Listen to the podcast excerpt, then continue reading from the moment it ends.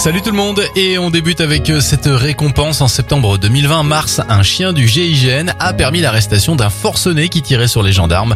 Pour ses faits et son courage, il a reçu il y a quelques jours la médaille de bronze de la défense nationale. En Alsace, maintenant, les cigognes blanches n'ont jamais été aussi nombreuses. C'est une très bonne nouvelle pour une espèce qui a frôlé l'extinction dans la région.